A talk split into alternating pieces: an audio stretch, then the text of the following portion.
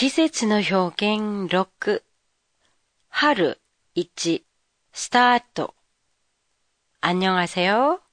도쿄 타마시에 있는 한국어 교실 한교실입니다. 오늘은 사계절 중 봄에 대해 보내드리려고 합니다. 봄 하면 뭐가 제일 먼저 떠오르세요? 제게 봄은 분홍, 핑크, 색이고 뭔가가 새로 시작된다는 설레임의 이미지인데요. 아마도 춥고 긴 겨울이 끝나 꽃이나 나무, 새들이 활동하기 시작하는 마치 자연이 기지개를 켜는 것처럼 느껴지기 때문이 아닐까 하는데요. 이렇듯 새로운 것이 많이 나오는 봄인데요. 꽃을 예로 들면 진달래, 개나리, 매화, 벚꽃 등은 잎이 나오기 전에 먼저 피지요.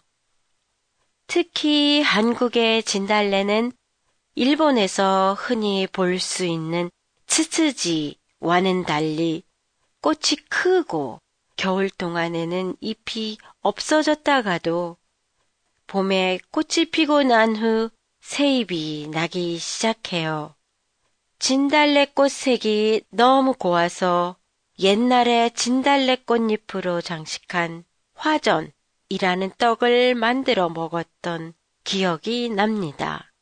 하지만 일본에서의 봄은 삼나무, 스기노키의 꽃가루까지 날려서 정말로 힘든 게 또한 일본의 봄인 것 같아요.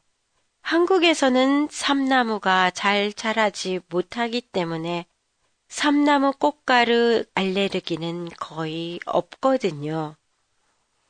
봄이 되면 꽃들만 서로 앞을 다투어서 피는 게 아니라 철새들도 돌아오지요. 한국에서는 봄이 되면 강남 갔던 제비도 돌아온다. 라는 말이 있는 것처럼 따뜻해지면 철새들도 돌아오게 되죠.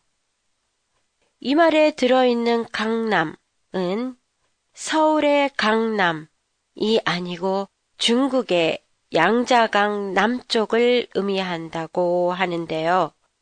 양자강 남쪽은 겨울에도 따뜻하기 때문에 철새들이 겨울을 지내러 그쪽으로 간다고 하네요. 페이스북 페이지에서 오늘의 팟캐스트 내용을 일본어로 보실 수 있습니다. 안녕히 계세요.